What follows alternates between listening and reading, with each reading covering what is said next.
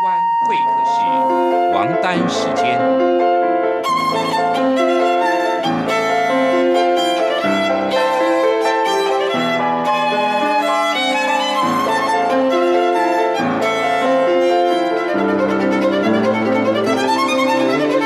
由天安门学生运动领袖王丹主讲。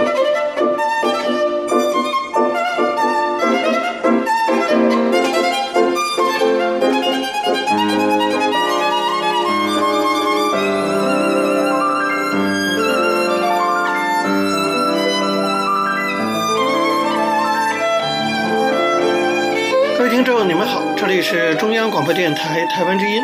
台湾会客室王丹时间，我是主持人王丹。首先呢，我们进行是第一个单元大陆时事评论。大家知道，前不久啊，就在习近平前往这个广东视察去考察珠港澳大桥的前一天呢，出了一件事情呢，就是中共中央委员、中共驻澳门联络办公室（简称澳门中联办）的。主任叫做郑晓松，这是个非常高阶的中共官员，等于是中共啊驻澳门的最高的官员了。他突然呢在澳门的宿舍大楼里跳楼自杀了。令人多少有点意外的是呢，中国官方迅速的公布了这个消息。不过口径是说呢，这起自杀案件的原因啊，这是死者患有忧郁症。那么不知道有多少听众朋友真的。会相信官方的这个说法？老实讲，反正我呢是不相信。为什么这么说呢？当然，我也不是个医生，我也不是啊精神科的医生，更不是心理医生啊。但是，我觉得从常识上，我们都可以了解一件事情，那就是忧郁症这种事情啊。如果是个初期的忧郁症患者啊，刚得病，不至于严重到自杀这种程度啊。忧郁症通常都慢慢积累出来的。那么郑晓松可不是个一般人，他是中共的中央委员呢，他是个高官。那么如果万一真的发现他患有忧郁症，我想呃，中共中央一定协助他哈进行积极的治疗。这种情况下，你说病情怎么会恶化到如此迅速？刚得了忧郁症就跳楼自杀呢？对吧？这种可能性不大，因为我们知道，因为忧郁症而自杀的人，他很多啊都是长期罹患病症，久治不愈。然后想不开，或者说这种最后都会走上绝路的。比如说过去的港星张国荣就是这个样子啊，早就患了忧郁症了，最后就跳楼自杀等等。可是郑晓松不一样，我们调了郑晓松的档案看一看，就可以知道他这些年可以说是仕途顺遂。他呢历任这个外交部西欧司的一等秘书，后来呢从外交部华丽转身到了财政部去了，当了。财政部的部长助理，在财政部呢干了没几年，他又调到地方政府去工作，跑到福建省，当了福建省的副省长，在福建省地方政府又工作没几年，二零一六年迅速高升，高升到了中共中央的中联部，当了副部长。你看，不到六十岁的年龄啊，能在三个重要的部委——外交部、财政部、中联部和一个大省福建省担任领导工作。而且最后呢，成为一个更高的官员，就是驻澳门的最高领导。那么，尤其呢，我觉得能够当到中联部副部长，啊这个位置是很不容易的，因为中联部呢是个非常敏感的，其实是共产党的一个情报机关，这个大家都知道。那么，正可以当到了副部长。如果说我们刚才讲排除掉他初期患忧郁症，然后就自杀的可能性的话，那么就是说他长期患忧郁症喽。但假如说啊他是长期患有忧郁症，而且看来政府也是知道他有病这个情况啊，那个政府官方呢也说他这个过去长期的患忧郁症，那么怎么可能把他不断的放到一个重要的领导位置上去呢？难道不担心他这种严重的忧郁症不得影响到外交工作、财政工作、福建省的工作和中联部的工作吗？另外，按照官方对媒体啊现在透露的消息，说这个郑晓松已经接受治疗一段时间了，到底多长时间他也没有讲。但是有人说呢，半年前情况就相当严重，这个其实我觉得更露出马脚了，因为很难自圆其说嘛。因为正是两年前才到中联部当副部长，然后仅仅一年前才就任澳门的中联办的主任的。如果他真的哈说病情严重，而且半年前就情况相当严重了，怎么还可能说中组织部门不顾他的病情发展，继续让他在这个这么重要的位置上继续工作呢？这听起来不合逻辑嘛。那么郑晓松呢，所谓的因为忧郁症而自杀这个新闻啊出来以后，有中国网友就讽刺的说：“哎呀，能不能换一种病啊？”这么说大家都知道怎么回事，因为在中国呀。高官自杀被说成是忧郁症，几乎呢已经成了中共啊对外做解释的一个习惯性的口径了。大家记得吗？早在二零一二年的二月，发生了著名的啊重庆市的副市长啊公安局局长王立军夜奔美国总领事馆，在成都然后被捕的一个事件。当时就有传言，那么应该是中共借香港的亲共媒体之口。就说这个王立军呢患有严重的忧郁症，甚至呢在网上流传了一份所谓王立军病历。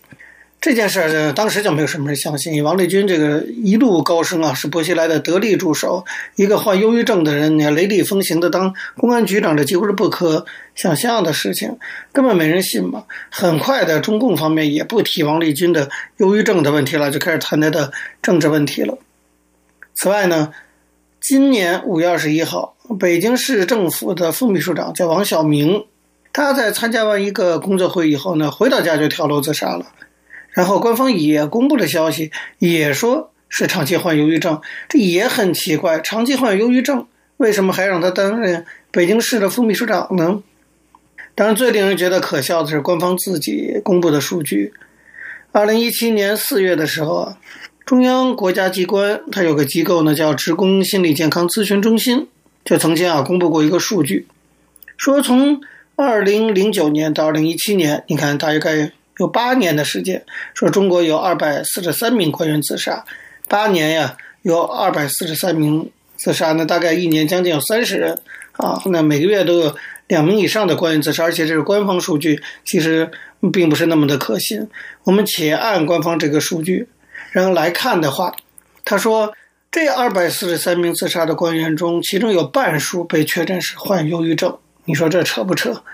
哪来的这么多的忧郁症患者？这个中国，当官的真是集体忧郁症啊！如果官方这个说法为真，恐怕中国共产党真的算得是上人类历史上哈仅有的一个患有集体忧郁症的执政党了。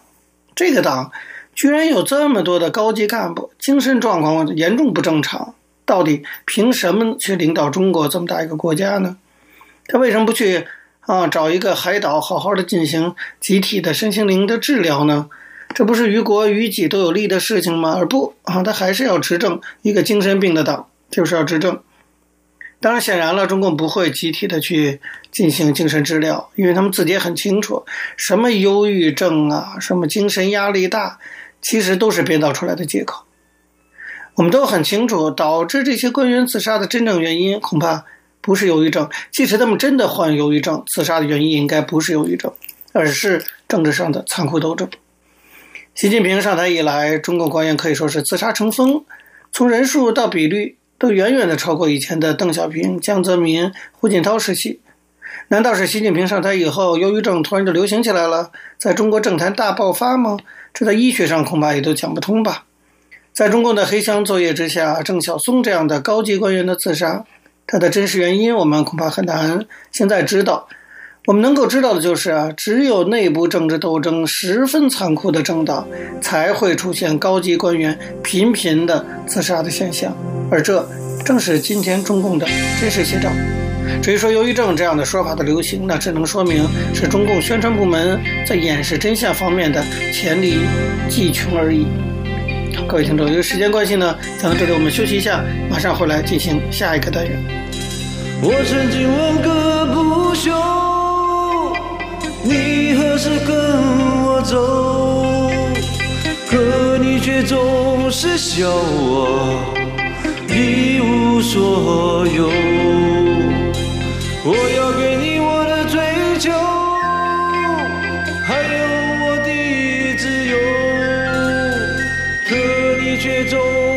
叫我一无所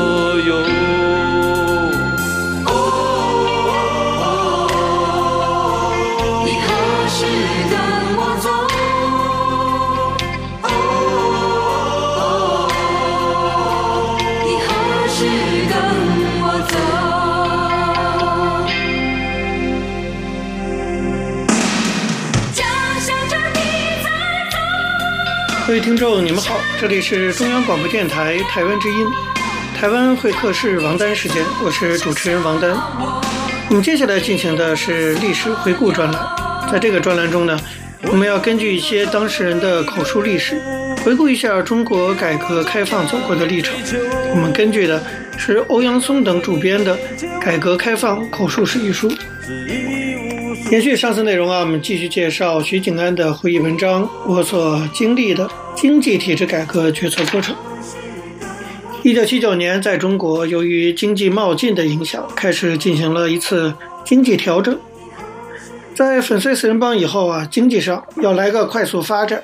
结果呢，搞了冒进，一下子引进了宝钢等二十二个大项目，发生了巨额的财政赤字。所以，一九八零年面临的首要问题不是改革，是调整。为此，徐景安写了《要放慢还权还利的步子》一文，大意是说，考虑到整个国民经济比例失调、财政赤字，对农村政策的调整和企业改革的步子不能迈得太大，要根据国民经济调整的要求，对改革重做安排。他的这篇文章。在一九八零年十一月，国务院召开的省长、市长自治区主席会议上印发了出来。十一月二十二号，国务院总理赵紫阳作出批示，说这是徐徐景安同志就当前经济改革写的一篇意见书，现印发省长、市长自治区主席会议一阅。徐景安同志原是国家计委政策研究室研究人员，现在国务院体制改革办公室工作。我认为他提的建议是有道理的，很值得重视。这以后啊，中共的方针就改为以调整为主，改革要服从调整。那么我们知道，经济调整呢，就是要压缩基本建设规模，求得收支平衡，这样钢材卖不出去，机器卖不出去，水泥卖不出去，生产就萎缩，收入也就下降，而人员呢，不得不裁减，但是工资还得照发，支出也不能减少。这样一来，就会带来新的不平衡，导致恶性循环。于是，徐景安又写了一篇《我国经济摆脱困境的出路何在》。徐景安说：“从国民经济全局来看，我们不得不采取压缩基本建设投资这样的措施，这是使国民经济由被动转为主动的关键一招。主动压缩这部分生产能力，腾出能源原材料，保证消费资料生产的发展，以增加收入。”稳定市场，实际压缩基建投资以后，是经济由被动转为主动的第二关键一招。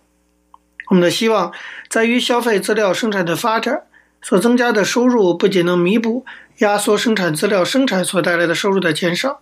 而且能够弥补各项补贴经费等支出的增加，实现财政收支平衡。这样，我们的经济就能够转危为安，摆脱困境。这次，一九八零年十二月二十二号，国务院总理再次作出批示，说：“木桥、马洪、基立同志、小徐写的这篇意见，我认为可以由研究中心组织讨论。不仅经济理论工作者，也吸收一批实际工作者参加，然后再把各方面的意见集中起来，提到财经小组。这样，围绕着徐景安这篇文章，前后组织了五次讨论，发了五期简报。那么，发展消费品生产从哪里抓起呢？”徐景安认为应该从大城市抓起。一九八一年年初，他随着国务院总理赵紫阳到天津、上海等地考察，每到一处，他都向当地领导介绍说：“我们这次来了个年轻同志，叫徐景安，去年写了一篇要放慢还权还利的步子，最近又写了一篇我国经济摆脱困境的出路何在。我叫经济研究中心围绕他的这篇文章进行讨论。”出路何在？徐木桥同志有个答案：出路在于调整与改革。那于是从天津、上海回来，徐静安根据赵子阳的思想，也补充了他个人的想法，于一九八一年四月为赵子阳起草了在国务院全体会议上的讲话，提出发展与改革的九条意见。后来，国外有评论认为，影响中国经济的三大决策是：第一是调整结构，发展轻纺工业。苏联是重工业太重，轻工业太轻，长期调不过来。中国从一九八零年开始就发展消费品生产，手表、缝纫机、自行车、冰箱、电视机等三大件、五大件，就是在这个背景下发展起来的。第二呢是农村承包，第三个就是城市改革。中国是个人口大国，不搞消费品生产，怎么发展经济呢？只有以改革主要是调动地方中小企业、社队企业、民营经济的积极性相一致。当年北京卖的蛋糕都是硬邦邦的，咬都咬不动。现在市场上的商品就可以说是琳琅满目了。从1980年到1984年，作者徐景安先后参与起草了八个关于经济体制改革的规划方案、意见汇报提纲。1982年成立国家经济体制改革委员会，人员增加了，机械委也合并过来。国家体改委主任由国务院总理赵紫阳兼任。薄一波、安志文、周泰和、佟大林等担任副主任，下面设了总体规划组、生产组、流通组、试点组等。徐景安是总体规划组组长，负责文件起草工作。对于改革的方向目标认识上有反复。一九七九年的关于经济体制改革总体设想的初步意见，只是说实行计划调节和市场调节相结合。一九八零年的关于经济体制改革的初步意见的提法，又变成生产资料公有制占优势、多种经济成分并存的商品经济。一九八二年的经济体制改革的总体规划再改，改成生产资料公有制存在商品生产和商品交换的计划经济。八三年的关于当前经济体制改革的几点意见的提法是计划经济为主，市场调节为辅，而。到了八五年的关于体制改革总体规划研究的汇报提纲，就确定为有计划的商品经济。这些提法呀变来变去，在背后呢反映了一个实质的问题，那就是由国家为主组织经济活动的体制到底要不要改？简单来说，我们知道生产经营活动是由国家管还是由企业管？今天看这不算什么问题，但在当时却是个大问题。国家通过指令计划、调拨物资、规定价格来控制企业，以确保国家的重点项目骨干企业的运行。由政府组织企业的产供销，就从中央到省市县设立了一系列部门，除了纪委、经委、财政以外，还有冶金、煤炭、机械、电子、纺织、轻工、物资、价格，单机械行业就有一级部到七级部。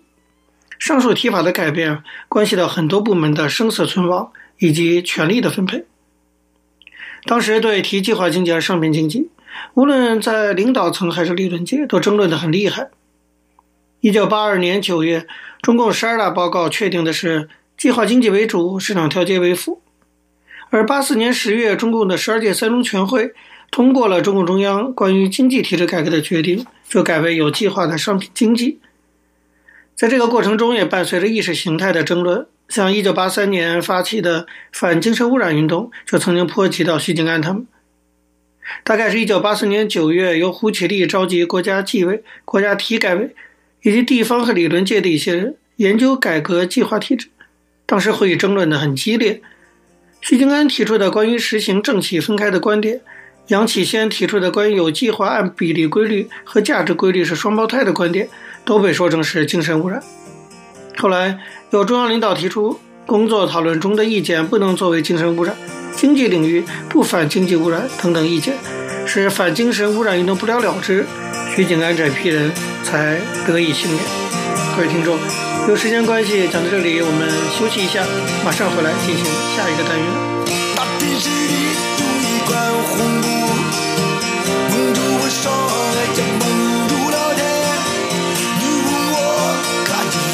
什么？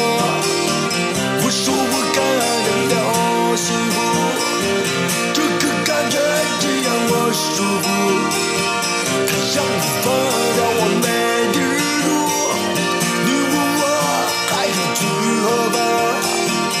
方？我说要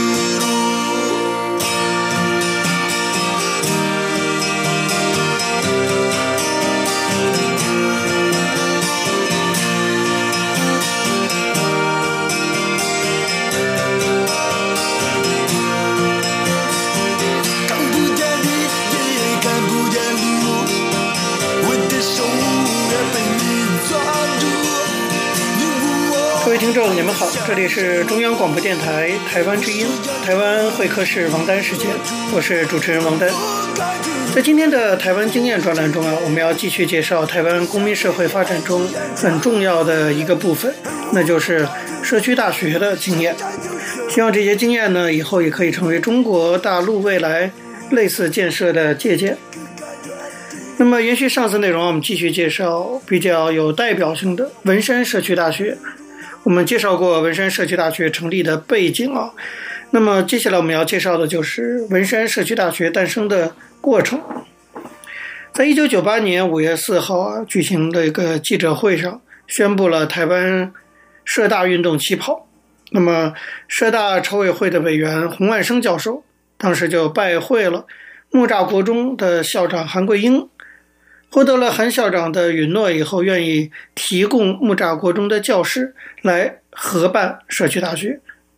同时呢，人本文教基金会也提供行政上的支援，来办理第一所社区大学的筹备和招生工作。这年七月二十号，筹委会举办了社区大学开罗生根记者会，宣布第一波社区大学将在台北市文山区与新竹市的香山区举办。那么，文山社区大学定在九月二十八号开学。之后，社区大学筹委会认为，第一所社区大学的主任呢，应该有相当的学术地位。经过各种的意见讨论、投票表决，最后呢，大家决定接受黄武雄教授的提案，到学术界去找首任的主任人选。最后找到了当时的华梵大学的副教授蔡传辉作为。社区大学的首任主任，那么筹备委员呢，以郑大的顾中华教授为核心，在很短的时间里就邀请到了很多学有专长或者有社会声望的专家学者以及社会运动的组织者到文山社大来开课。九八年九月五号到十五号开始办理第一季招生和报名。当时媒体也给予了重视，大幅度的报道，民众呢都非常兴奋，报名的状况非常踊跃。当时啊开了三十八门课，有一千一百零四人次选修，学员总数达到了八百四十人，也就是说，平均每门课有将近三十人选修。还有些课因为选修人数太多，必须得抽签儿才能够决定录取与否。九月二十八号这一天是文山社大第一季的开学日，当时的台北市长陈水扁和教育局长都亲自来表示祝贺。这一天呢，就成了台湾社区大学运动史上的崭新的一页。那么，文山社大后来在蔡传辉主任的带领下，逐渐发展壮大。到了第五年的时候啊，蔡主任那时候有个想法。他觉得，在社区大学运动推展下，很多的社大短期内都出现了。那么，但是跟民间一般的补习班或者大学的推广教育的分际，好像越来越不是那么清楚。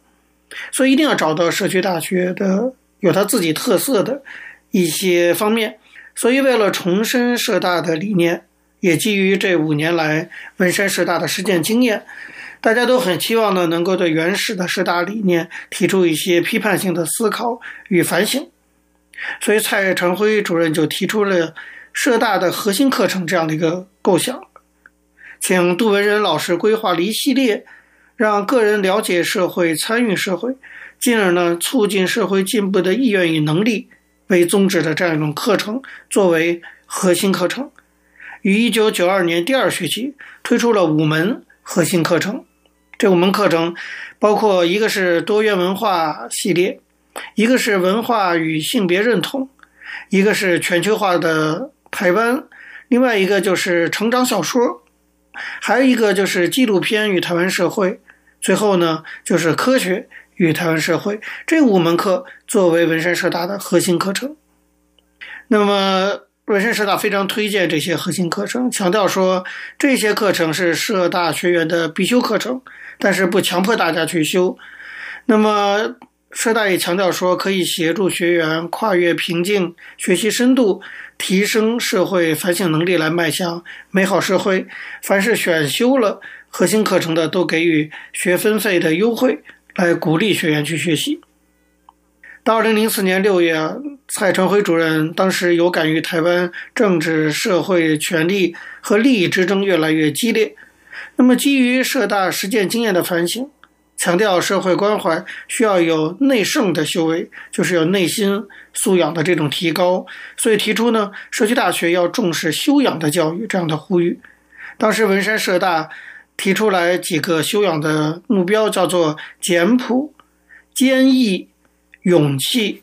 包容、宽厚、智慧和利他，把这些作为文山社大学员修养的一个目标提出来，这是文山社大一个特点。接下来呢，又经过八九年的学习，那么文山社大慢慢的又认为说，学员啊应该从利己，就是提升自己的素质这个境界再提升一下，提升到除了利己之外，要利他的这个境界。所以文山师大特别的鼓励啊，他们学校的学员能够把自己学习所得贡献给社会，参与和服务学校和社区的工作。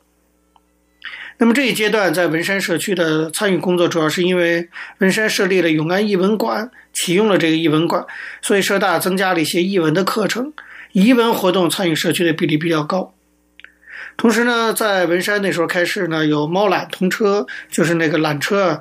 这个成了文山社区的一个著名的游览的景观。那么文山社大呢，就跟猫空地区的社区组织以及台北市政府相关的局处开始展开多项的合作专案，